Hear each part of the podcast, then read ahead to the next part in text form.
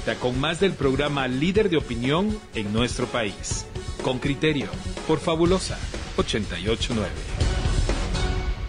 En una serie de entrevistas que hemos desarrollado para analizar cuáles son las perspectivas, el horizonte, pero también la actualidad de nuestra coyuntura, los resultados del proceso electoral, hemos invitado a diferentes, eh, a diferentes personajes de la vida pública nacional. Hoy nos acompaña Rodrigo Salvequero, él es el presidente de la Junta Directiva del Consejo Nacional de Empresarios. Rodrigo Salvequero es médico especializado en salud reproductiva e infertilidad y también eh, se dedica, sí, es un empresario de la salud, dirigiendo eh, una distribuidora esencialmente de productos de la salud usados en hospitales. Bienvenido a Con Criterio, Rodrigo. Muchas gracias por aceptar esta entrevista.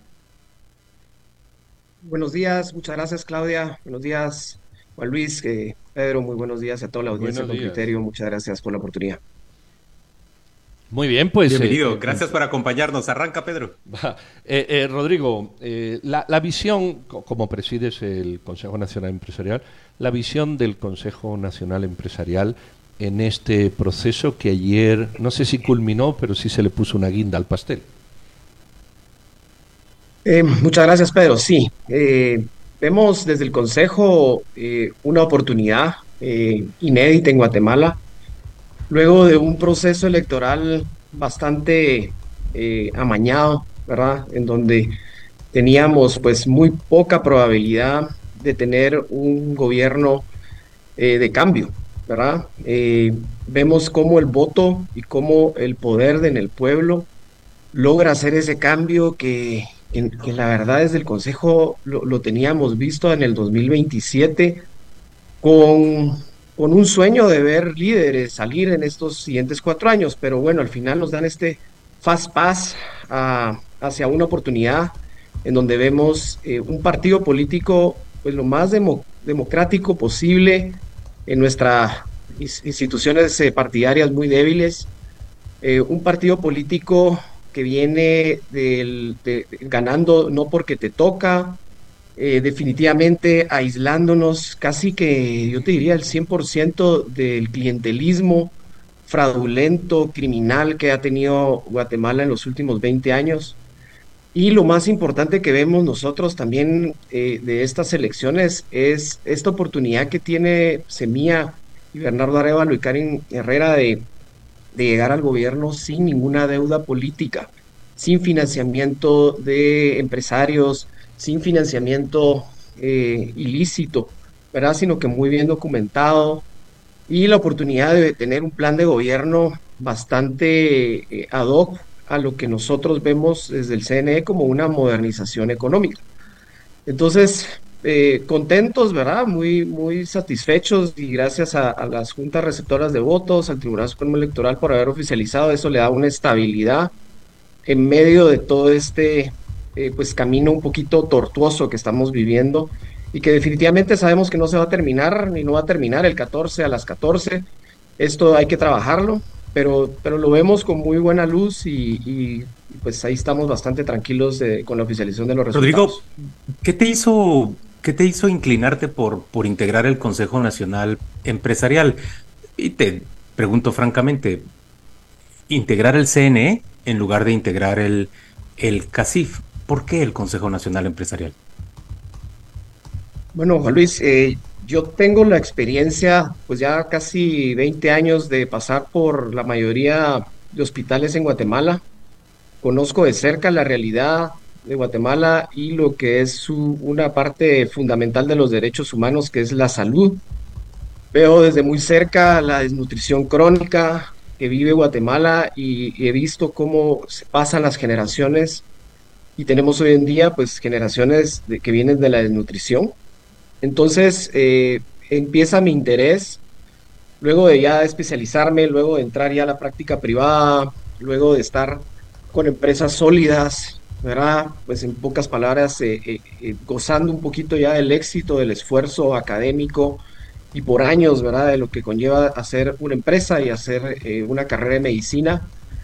Y empiezo a ver el declive ¿verdad? En el, en el 2011, cómo empezamos a ver ya más de cerca, con una edad un poquito más atinada en, ver cómo está la realidad del país.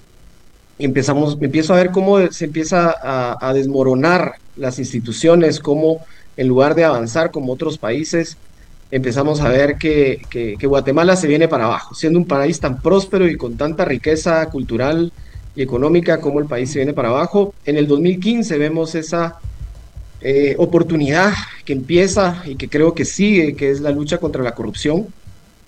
Y eh, de cierta manera me empieza a interesar, entro a la escuela de gobierno, hago una maestría en gestión pública y liderazgo político.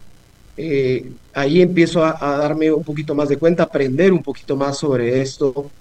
Y eh, tomando en cuenta de que sí me gusta el, tema político, pero no, no en el momento para poder ingresar a la, al área, a la arena de los partidos políticos, encuentro la oportunidad eh, de conformar un consejo eh, de empresarios. Empezamos a, reunirnos, a ver estas reuniones con empresarios éticos, honestos, con una visión de país mucho más modernizadora, mucho más incluyente que lo que veía y, y, hay en otras cámaras probablemente, ¿verdad? Y eso entonces me dan la oportunidad de conformarlo desde ser y eso para mí eh, es muy importante porque me permite no solo tener voz, eh, sino que ahora pues también tener voto. Y eso pues entonces eh, me parece que el Consejo Nacional Empresarial nos da esa, esa oportunidad de una narrativa alterna al, al declive que ha tenido el empresariado a nivel nacional. Tengo un, oyente que te está preguntando, Rodrigo, si ustedes piensan en el Consejo Nacional Empresarial que igual que el CACIF, ustedes deberían tener acceso a juntas directivas como la del Seguro Social o, por ejemplo, integrar Junta Monetaria o el Instituto Nacional de Electrificación. ¿Tenés opinión sobre ese tema? ¿Tiene el Consejo Nacional Empresarial opinión sobre ese tema? Sí, nosotros desde nuestra formación y entre nuestros estatutos está eh, eliminar el corporativismo. Eh, no vemos sano el corporativismo que se ha generado ni siquiera a nivel mundial, menos en Guatemala. Sabemos que hay CIAs eh, como la del IX, ¿verdad? Que es importante que esté representado el sector privado. Sabemos que hay CIAs que están en la constitución de la República, que no es fácil eh, sacar al sector privado de ahí, pero nuestra visión no es sacar al sector privado de ahí, sino es sacar a todos.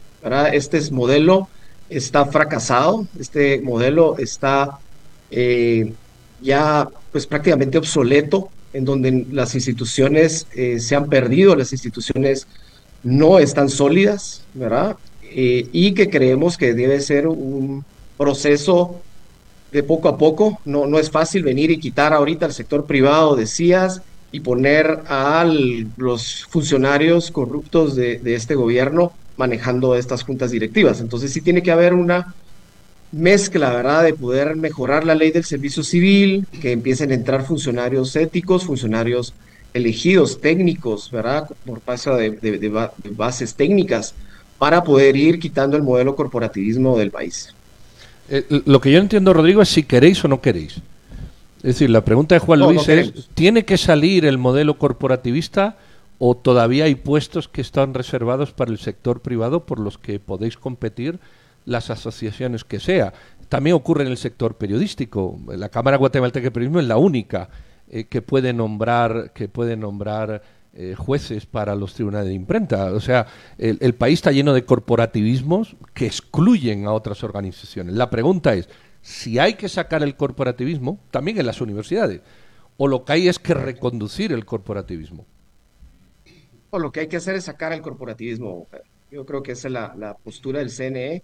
Sacarlo no nos interesa ninguna CIA, ninguna junta directiva, sino que apoyar en voz, pero no en voto, porque sabemos que ahí es donde está la lucha de intereses, que son para beneficios eh, de, los intereses de, las corporaciones y de las, y las empresas, y no del beneficio del, de, la ciudad, de los ciudadanos. ¿Y cuáles son las expectativas o el horizonte que ustedes tienen ya con la declaratoria de, Bernardo Arevalo y el gobierno del movimiento Semilla en el 2024-2028? ¿Cuáles son las, las principales expectativas, tanto en términos políticos como en términos económicos?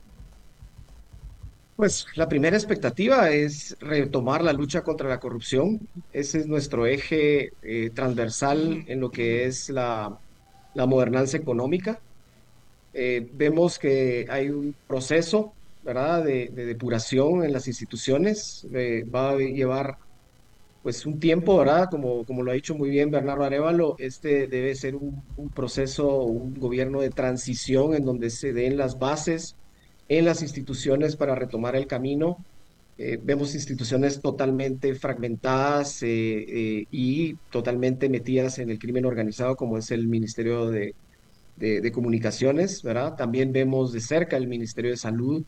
Entonces, creo que aquí es donde es un momento de que los guatemaltecos debemos de dejar ya atrás las, los rencores, dejar atrás las diferencias y unirnos, ¿verdad? Nosotros desde el, desde el Consejo Nacional Empresarial estamos tratando de hacer eh, mesas de diálogo, ¿verdad? Con otros actores, con otras eh, cámaras, con otras gremiales, para poder impulsar una agenda de reformas económicas, una agenda en donde se modernice el Estado, ¿verdad? Donde haga que una economía no dependa ya más de las remesas, que ya sabemos y hemos visto estudios que las remesas, después de 20 años de estar recibiendo remesas, Guatemala no, sí, no, no ha podido seguir adelante, no ha podido avanzar. Eh, y entonces hacer una economía que sea más inclusive hacia todos los sectores de la población, ¿verdad? Y que esto poco a poco pues repercuta en un desarrollo eh, humano, desarrollo económico, desarrollo cultural, que es lo que estamos esperando desde hace décadas en Guatemala. Rodrigo, te voy a hacer una pregunta que le hice la semana pasada al presidente del, del CACIF, él evitó responderla. ¿Ustedes en el Consejo Nacional Empresarial aprueban o desaprueban la actuación de la fiscal general en contra del proceso electoral y en contra de Semilla en concreto? Eh, eh, sí, Juan Luis, nosotros desaprobamos eh, al 100% su gestión. Nosotros desde septiembre de 2021 sacamos un comunicado pidiendo su renuncia. literalmente vimos cómo desde su gestión se ha eh, desvanecido la lucha contra la corrupción, se ha venido para abajo la parte técnica del Ministerio Público. Luego nosotros en febrero sacamos otro comunicado pidiendo a las comisiones de, postulación tener ciertos criterios básicos como lo que hemos hablado siempre, ¿verdad? O sea, la parte académica se ha visto muy afectada aceptando eh, funcionarios con títulos falsos, funcionarios con tesis eh, copiadas, eh, no honestos, ¿verdad? Esto de, la idoneidad y de la honestidad, yo sé que, es algo muy subjetivo a veces, pero a veces resalta muy fácil. Luego nosotros en abril sacamos otro comunicado donde pedimos, ¿verdad?, a la Corte de Constitucionalidad de que su resolución de meter a, las, a, las seis postuladores, ¿verdad?, a la, a la comisión, a Consuelo Porras, eh, lo vemos otra vez que, que, no era lo correcto, que no era lo bueno para el país. Y luego ya cuando entra al, a la posición de ser elegida por el presidente, sacamos otro comunicado pidiéndole al presidente Alejandro Yamatei que reconsiderara esto y, y, pues dos años después aquí estamos, ¿verdad? O sea, yo creo que el tiempo nos da la razón y estamos en, en una encrucijada eh, de, de, retroceso democrático eh, sin precedentes en Guatemala. Eh, estamos a punto de ser vistos como un país paria internacional, eh, estamos a punto de ser expulsados de la Organización de Estados Americanos. Y esto repercute ya, o sea, nosotros lo estamos viviendo como empresarios con nuestros clientes internacionales en preocupaciones ya de darnos más crédito, de poder entablar nuevas relaciones comerciales y, nos tienen en casi que un hold de decir, esperemos a ver qué pasa en Guatemala y seguimos avanzando con ustedes. Entonces sí vemos que ya esto está repercutiendo en la parte económica en, nosotros. Eh, Rodrigo, yo, yo, no veo que estemos cerca de ser expulsados de la OEA, estamos a años luz de eso. Eh, y tampoco veo las cifras macroeconómicas, esta, esta penuria crediticia o de inversiones que apuntas. Eh, entiendo lo del tema de las remesas, pero el tema de las remesas solo se arregla creando empleo. eh, que haya empresarios que creen empleo, porque el Estado no crea empleo, que haya empresarios que, creen justamente empleo. Eh, ¿Ponemos el panorama tan negro? ¿Realmente está tan negro o se ennegrece? Porque los números parecen no acompañar, digamos, ese panorama. No es que seamos los mejores, pero evidentemente somos un, un país con polo de atracción de, muchas inversiones todavía y evidentemente muchas mejoras por hacer. Y Pedro, la, mira, la parte financiera para el país yo creo que es algo muy complejo en donde no solo un comentario o solo una perspectiva puede decirnos eh, exactamente cómo estamos y aquí podemos pasar debatiendo todo el día sobre la, la parte económica de Guatemala y podemos hablar en positivo ¿Cómo podemos hablar en, negativo? Nosotros tenemos eh, pues investigación, tenemos diagnóstico. Algo que nos preocupa, ¿verdad? Es la parte eh, de la dependencia de las remesas, en donde se ha generado una economía obsoleta, fracasada, que es lo que llamamos y se llama a nivel mundial la economía de consumo. ¿Eso qué es lo que hace? Que hace que tú estabilices la economía, que generes plazas de trabajo, que mantengas esta válvula de escape para el conflicto social de una manera eh, como una tensa calma.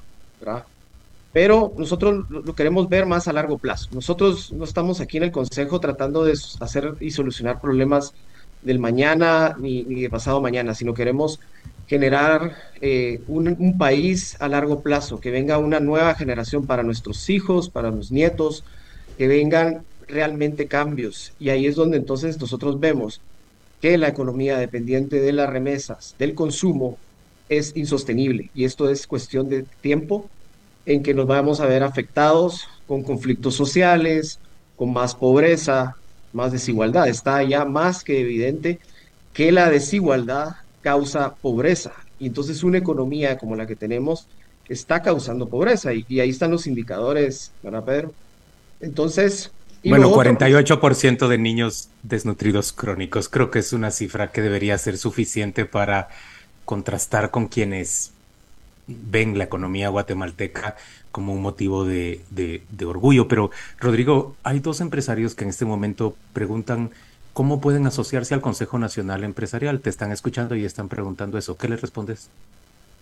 Pues bienvenidos, sí, tenemos eh, un link, ¿verdad? Todo a, nivel digital en donde podemos llenar un formulario, se colocan las especificaciones eh, que pedimos de las empresas, ¿verdad? Luego se hace una verificación en el tema de impuestos, se hace una verificación en el tema de la dirección física, del el tiempo que lleva el empresario de poderlo contactar en su empresa, poder contactar a sus empleados. No es una investigación que nos vamos a intrometer con ellos, pero sí es una investigación en donde queremos filtrar y tener a realmente empresarios eh, que vengan a aportar, ¿verdad? Y que no estén infiltrados en el consejo. Luego entonces esto se pasa a junta directiva y se le hace ya eh, todo todos los papeles necesarios para poder ingresar al consejo. Lo bueno del consejo es de que no, representamos solo una gremial, tenemos una, eh, varias cadenas productivas, tecnología, transporte, materiales de construcción, salud, turismo, en fin, creo que si no estoy mal, estamos casi en el 100% de todas las cadenas productivas del país. Pues muchas gracias a Rodrigo Salguero, él es el presidente de la Junta Directiva del Consejo Nacional de Empresarios. Nosotros nos despedimos de usted. Gracias por atendernos. Feliz martes. Gracias, buen día. Saludos. Feliz día.